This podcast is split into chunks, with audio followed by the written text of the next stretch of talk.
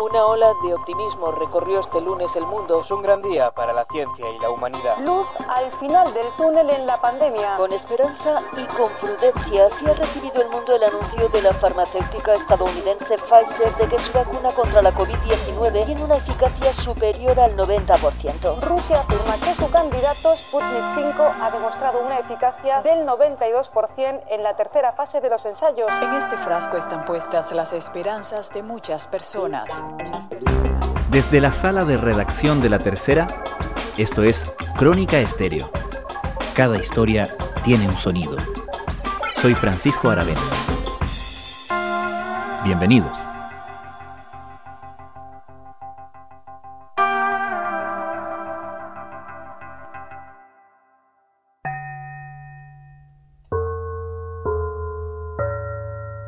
A principios de esta semana, la compañía farmacéutica Pfizer anunció que durante las pruebas clínicas de su prototipo de vacuna contra el COVID-19 había logrado una efectividad del 90% al cabo de la segunda dosis. El mundo recibió la noticia con entusiasmo y la esperanza de contar con una vacuna para principios del próximo año se renovó. En momentos en que Europa comienza a ver cifras preocupantes en la segunda ola del virus y en que Estados Unidos sigue rompiendo sus récords de contagio, esto además instaló la pregunta, si no la expectativa, de que para el invierno en el hemisferio sur podamos contar con una herramienta que nos permita evitar una repetición de lo vivido en 2020. Pero los especialistas advierten que el informe preliminar es solo eso, que la prueba clínica no está terminada y que quedan muchas variantes por despejar antes de cantar victoria. ¿Qué podemos esperar del desarrollo de esta y las otras vacunas actualmente en pruebas clínicas? ¿Qué planes tiene Chile para acceder y distribuir a la vacuna cuando esté disponible?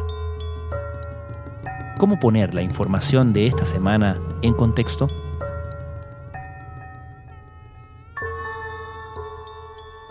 Especialistas están bastante mesurados, no tienen el mismo entusiasmo que puedan tener las demás personas y tiene que ver con el conocimiento que ellos tienen, ¿no? Cecilia Yáñez es periodista de Que pasa de la tercera. Ellos dicen que esto es, un gran avance, que todo lo que se haga en términos de vacuna, que se pueda medir el porcentaje de eficacia, que hayan avanzado a nuevas etapas, que se suspendan y luego eh, se vuelvan a reanudar los estudios, ayuda, pero mientras no haya una vacuna en el fondo que tenga todas las autorizaciones de la FDA, de la Agencia Europea y que esté publicada y todo el mundo, todos los pares científicos la hayan revisado y visado, ellos no, no, están tan tranquilos todavía. O sea, de hecho, ellos siempre hacen el hincapié, ok, este es un avance, pero no tenemos ninguna vacuna. Es una buena noticia porque nos reportan que puede haber una vacuna con una eficacia muy alta. No se esperaba que pudiéramos tener eficacias tan altas en el caso del coronavirus. Así que pues es una buena noticia.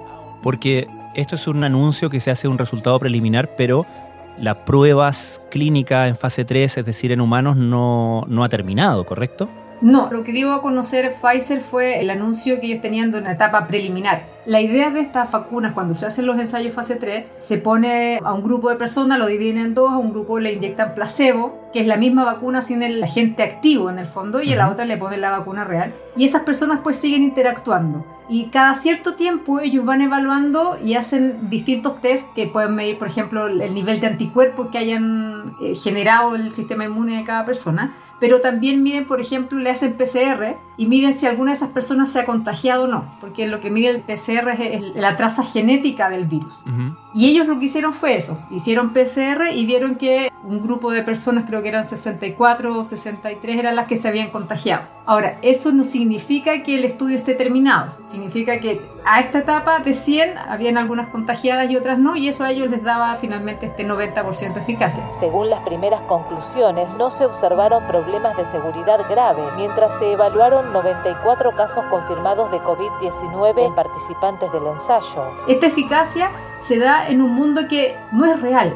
No es real en el sentido que donde se está probando la vacuna, hay ciertas restricciones todavía. O sea, las personas que están alrededor de estas personas que están probando la vacuna tienen, por ejemplo, mascarilla. Hay restricciones de movilidad. estamos con distanciamiento social, por lo tanto no es la vida real en la que después vamos a probar la vacuna. Entonces ese 90% de eficacia que obtuvo Pfizer, el 92% que dio a conocer hoy día la vacuna rusa, puede variar después cuando esto lo vivamos en la vida real cuando ya estemos con la vacuna, pero ya el resto de las personas estén sin mascarilla eh, y puedan estar eh, distribuyéndose y haciendo su vida normal en la locomoción colectiva, sin el distanciamiento social, a lo mejor relajados con el tema del lavado de manos. Entonces, ese 90% va a tener que bajar sí o sí.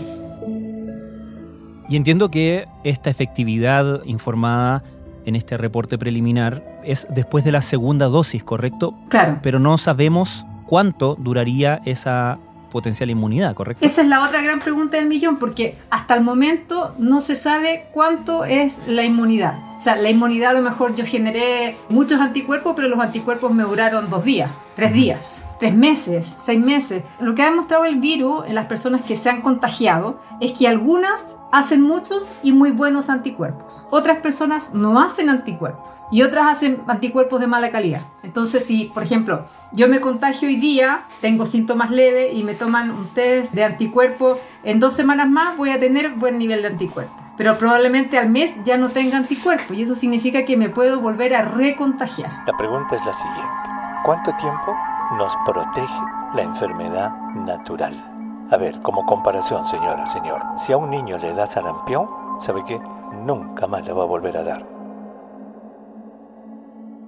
Recordemos un poco, Cecilia, esta vacuna Pfizer es una de cuántas vacunas que se están probando y que están en fase 3, es decir, probándose en humanos. Hoy día tenemos bastantes vacunas. Es un momento histórico en el que estamos viendo porque nunca antes se había concentrado tal nivel de, en términos de recursos económicos y también en términos de científicos investigando, nunca antes había ocurrido lo que está ocurriendo. Y según el recuento que hace la OMS, porque la OMS cada dos semanas va actualizando este listado, hoy día la última fecha es el 3 de noviembre, pero es la última que tenemos. Hay 47 vacunas que están en la fase de ensayos clínicos, es decir, se están probando ya en humanos. Y en fase 3, que es la última, digamos que es cuando se mide la seguridad y se mide también la eficacia y que se hacen miles de personas alrededor del mundo, hoy día hay 8 en fase 3. Y además de eso, hay 155 que están en etapa preclínica. O sea, lo más probable, y es lo que dicen todos los investigadores, es que no vamos a llegar con una sola vacuna al final, sino que con varias vacunas al final. Y esa es la mejor noticia. Esto es un momento histórico para la industria de las vacunas y para la investigación científica, porque nunca en la historia de la humanidad se ha dado el caso de que haya más de 200 proyectos de vacunas candidatas para una sola enfermedad, que en este caso es el COVID-19 provocado por el SARS-CoV-2. Y supongo que tampoco nada garantiza que la primera vacuna en estar lista y aprobada, incluso ser distribuida, sea la mejor, ¿no? Puede ser que una vacuna que llegue a la fase final y a la distribución en población un año, dos años después, sea finalmente la definitiva que nos termine inmunizando de ahí en adelante contra el virus, ¿no? Claro, o sea, la primera que llegue va a ser la que llegó más rápido y la que pudo conseguir eh, los resultados antes que las otras, pero no necesariamente es la mejor. Incluso es probable que la primera vacuna que llegue en términos de desarrollo de anticuerpos no sea tan efectiva y a lo mejor nos duren tres meses esos anticuerpos, pero las personas que se alcancen a vacunar con esa vacuna van a estar protegidas tres meses y esos son tres meses de ventaja o de ganancia en el fondo que permiten que las otras vacunas que siguen en avance de investigación puedan llegar también a la, a la fase final. A ver, expectativas tenemos que tener siempre, lo que tenemos que tener son los pies sobre la tierra. Cecilia, el gobierno chileno participa y firmó convenios con varios de los laboratorios que están desarrollando estos prototipos de vacuna de una manera de, de alguna manera, garantizar el acceso a la vacuna una vez que esté lista y se empiece a distribuir. ¿Existe un trato entre el gobierno chileno y Pfizer en particular? Sí, hay un convenio que ellos hicieron, una firma por la que se garantizan 10 millones de dosis de vacunas. Ya tenemos los, los contratos firmados, tenemos las provisiones de, definidas, tenemos los mecanismos de distribución y logística. Por supuesto que esto depende de las autorizaciones que dan las agencias, como es la FDA en Estados Unidos, EMA en Europa y por supuesto el Instituto de Salud Público en Chile. Ahora, el tema es que esos 10 millones de dosis de vacuna, si en el mejor de los casos se aprobara la vacuna de Pfizer, no es que una vez aprobada nos lleguen inmediatamente los 10 millones de dosis. Esas son dosis parceladas y de acuerdo a lo que ha informado el Ministerio de Relaciones Exteriores, que son quienes han hecho estas tratativas, llegarían unos cientos de miles en enero. Ahora, todo esto es siempre y cuando la vacuna logre llegar al final de la investigación y sea aprobada. Lo que ocurre es que el gobierno desde que se inició la pandemia y un poco más avanzado en esto en el tema de las vacunas ha tenido varios caminos. Uno de ellos es el buscar contacto entre los científicos nuestros y los científicos extranjeros para traer ensayos cada vez que se hace un ensayo, por ejemplo, en Chile vamos a tener cuatro ensayos, además de garantizar, digamos, que esas 2.000 personas, 3.000 personas que participen en el ensayo queden vacunadas, porque la mayoría de estos ensayos, si bien se ocupa la mitad con placebo y la otra mitad no, en el caso de que resulte la vacuna, quedan todos los participantes, los voluntarios vacunados también. Entonces ahí ya te aseguras a un grupo de la población. Y además se compromete el laboratorio a entregarte también vacuna o darte facilidades en el sentido de que en cuanto las tenga vas a ser uno de los primeros en recibirla. Esa es como una línea. La otra ha sido participar en acuerdos con COVAX o CEPI, que son instancias de colaboración global en las que participa OPS, OMS y algunas naciones desarrolladas y, fundaciones como la de Bill Gates, por ejemplo, Bill y Melinda, que donan a los países más pobres. Entonces así se compra como en bloque, porque las empresas, un país chico y un país grande, obviamente va a preferir venderle al país grande porque es un mayor volumen de vacunas. Y la otra parte es estos convenios que están haciendo uno a uno en el fondo, que llega el país y conversa directamente con los laboratorios. En eso está Pfizer. Hablar sobre los avances que hay en nuestro país respecto de los ensayos clínicos para poder encontrar una vacuna. Y también dice que ellos esperan tener la vacuna al menos eh, que pueda suministrarse aquí en Chile en el primer semestre del año 2021. Así también es como él, él destaca porque dice que precisamente la vacuna de Pfizer también se está ensayando aquí en nuestro país. Ahora, el gobierno creó un consejo asesor de vacunas e inmunización. ¿Cuál es la función de ese consejo? El Consejo Asesor de, Vacunas son eh, un grupo de, médicos e investigadores, son importantes, son reconocidos por sus pares afuera. Y la idea de este grupo de científicos es instalar la conversación y poder eh, recomendar desde el mundo científico. O sea, esto está más probado, esto está menos probado, y dar una especie de, asesoría, digamos, a, a, los que finalmente van a tomar las decisiones. Y lo hacen siempre desde el punto de vista científico. ¿Y cuál ha sido el orden de preeminencia que se ha establecido una vez que eventualmente llegue esta u otra vacuna en términos de qué partes, qué segmentos de la población, qué grupos serían los primeros en ser vacunados?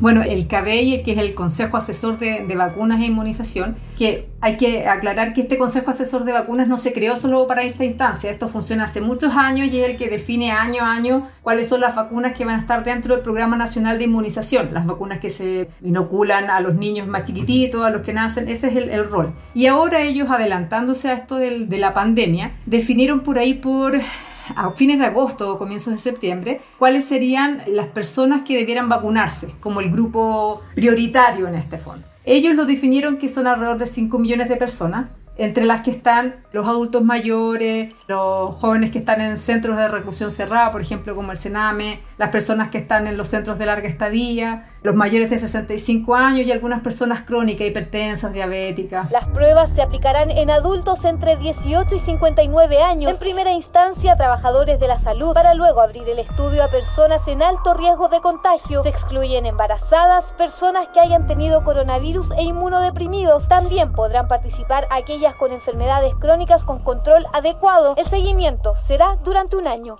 Ahora, por orden, los primeros debieran ser los funcionarios de salud. Y eso tiene una razón bien lógica en el fondo, porque si se me enferman los médicos, las enfermeras, los TENS, ¿quién va a atender al resto de la población que también se va a enfermar? De hecho, los ensayos clínicos también se están haciendo mucho en este grupo de población y después se van a abrir al resto de la población general. ¿Y quiénes serían después? Después de los trabajadores de salud, en segundo lugar serían los centros como Sename, los centros de reclusión cerrada, los centros de larga estadía y luego vendría la población con enfermedades de base y los mayores de 65 años. Después de todo ello vendría la, la población general. Es decir, para pensar en una vacunación masiva, aún pensando que esta fuera la vacuna de la que supimos mayor avance hasta el momento, fuera la vacuna que llegue primero finalmente a concretarse, todavía nos queda un buen rato, ¿no? ¿Hay plazos que se atrevan a aventurar los especialistas? No, los especialistas del mundo de la ciencia, por lo menos, y la medicina, son bien cautos en términos de fecha. Ellos no te dicen nunca una fecha, o sea, no, dicen ojalá el próximo semestre, trimestre del próximo año, pero siempre es con un rango bien amplio de, de variable en el fondo, porque no, no, no, sabemos, porque puede, por ejemplo, que esta vacuna que está funcionando súper bien, por ejemplo, como la de Pfizer, en algún momento o en cierto grupo de población provoque alguna reacción adversa. Además, en el caso específico de Pfizer hay un tema que tiene que ver con el transporte y la mantención de estas vacunas que necesitan estar a menos 70 grados esta vacuna es una vacuna eh, nueva que requiere de dos dosis, debe mantenerse a una temperatura bastante más baja que lo que habitualmente usan otro tipo de vacunas, por lo tanto la estrategia y la planificación para colocarla tiene que ser muy cuidadosa. Entonces no es fácil sacar la vacuna de donde se está produciendo y llevarla alrededor del mundo, porque hay que pensar que no somos solo nosotros los que estamos esperando la vacuna y haciendo convenios, sino que es todo el mundo el que quiere tener primero la primera vacuna. Mencionaba Cecilia el reporte también esta semana de la vacuna rusa Sputnik 5, que según reportó demuestra un 92% de eficacia de coronavirus en sus pruebas clínicas en su fase 3. ¿Qué sabemos de ese desarrollo? La verdad que de esta es la vacuna que, una de las vacunas que menos se sabe, porque no hacen las mismas publicaciones como el resto de las vacunas. La mayoría de las otras vacunas, cada vez que tiene un anuncio, hace una publicación, eh, da a conocer eh, algunos datos, tampoco los da a conocer todo, pero da a conocer algunos datos respecto de en qué personas se utilizó, cuántas de ellas funcionaron o no, en cuántas dejó pasar la vacuna. Y la verdad que esta vacuna ha sido bien poco mediática tal vez o bien reacia incluso con sus pares. Sputnik 5, la primera vacuna rusa registrada contra el coronavirus, ha probado ser eficaz en el 92% de los casos. Esos son los primeros resultados de las pruebas publicadas por el Centro Gamaleya y el Fondo de Inversiones Directas de Rusia, FIDR. Según el comunicado conjunto, este resultado se obtuvo en una investigación con más de 16.000 voluntarios 21 días después de recibir la primera dosis de la vacuna se inocula en dos tomas o un placebo. Según el texto, en el curso de la investigación no se detectaron efectos secundarios no esperados, pero sí efectos transitorios como dolor en el lugar de inoculación de la vacuna, síntomas de gripe con aumento de la temperatura corporal, debilidad, cansancio y dolor de cabeza. Entonces no es mucho lo que sabemos. Sí dijeron ellos ahora que tenía un 92% de, de, eficacia, o sea, quiere decir que de las de 100 personas que vacunaron con esta vacuna, solo 8 se contagiaron. Y digo se contagiaron porque no necesariamente estas personas pueden haber eh, tenido síntomas. Y eso también podría considerarse como una buena noticia porque la mayoría de las vacunas está enfocada no en evitar el contagio, sino que en evitar que la persona enferme en forma grave o muera. O sea, no vamos a evitar que el virus entre en nuestro organismo, sino que nos enferme. O que nos enferme gravemente, porque probablemente podría pasar como ocurre hoy con la vacuna de la influenza, que finalmente la vacuna evita que enfermemos de manera grave y tengamos que ser hospitalizados. Pero probablemente sí tenga algún tipo de molestia como dolor de cabeza o como malestar general, pero va a evitar la fase más grave de la enfermedad. Cecilia, ¿es correcto asumir que existe de parte de la comunidad científica internacional algo de escepticismo respecto del desarrollo ruso? La verdad es que no lo dicen abiertamente, pero no es la primera vez que los desarrollos rusos están en, un poco en la mira, como que no les creemos tanto, pero tiene que ver un poco con la, manera en que ellos se manejan. De hecho, ellos, estoy hablando de los científicos rusos, no participan de la misma manera, por ejemplo, en los seminarios o en los congresos. Hay un tema que tiene que ver con el idioma y hay un tema también que tiene que ver con la idiosincrasia propia de los científicos rusos, que no son muy dados a, a mostrar y dar a conocer lo que ellos están haciendo. Para Rusia es muy importante ser primero en esta carrera de las vacunas. La primera vacuna fue registrada ya en agosto, que es súper temprano porque solo fue registrada después de la segunda fase de las pruebas de los ensayos clínicos y eso es lo que despierta mucho escepticismo entre los científicos en todo el mundo. De hecho, solo en septiembre fue la primera publicación científica al respecto de la vacuna y ahora mismo esta vacuna Sputnik 5 se encuentra en la tercera fase de los ensayos clínicos y va a ser probada en 40.000 voluntarios en toda Rusia y fuera del país.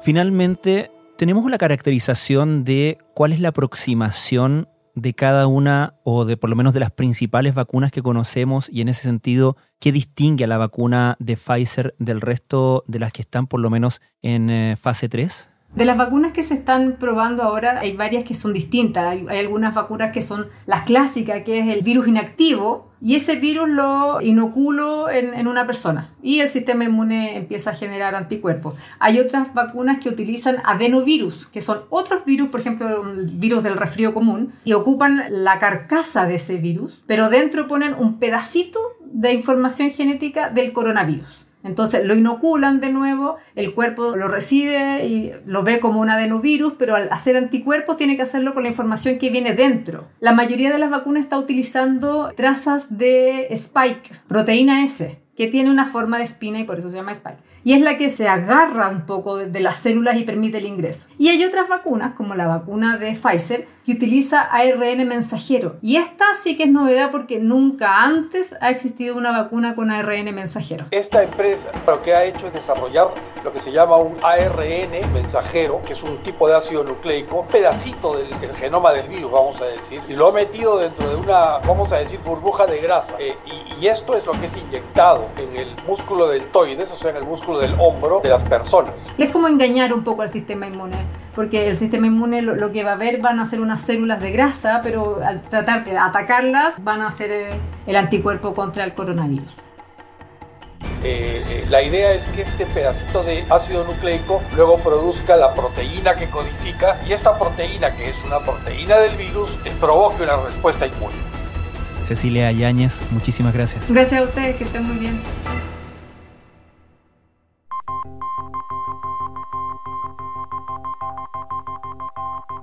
Crónica Estéreo es un podcast de La Tercera. La producción es de Rodrigo Álvarez y Melisa Morales. Y la edición de quien les habla, Francisco Aravena. La postproducción de audio es de Michel Poblete. Nuestro tema principal es Hawaiian Silky de Sola Rosa, gentileza de Way Up Records. Nos encontramos pronto en una nueva edición de Crónica Estéreo.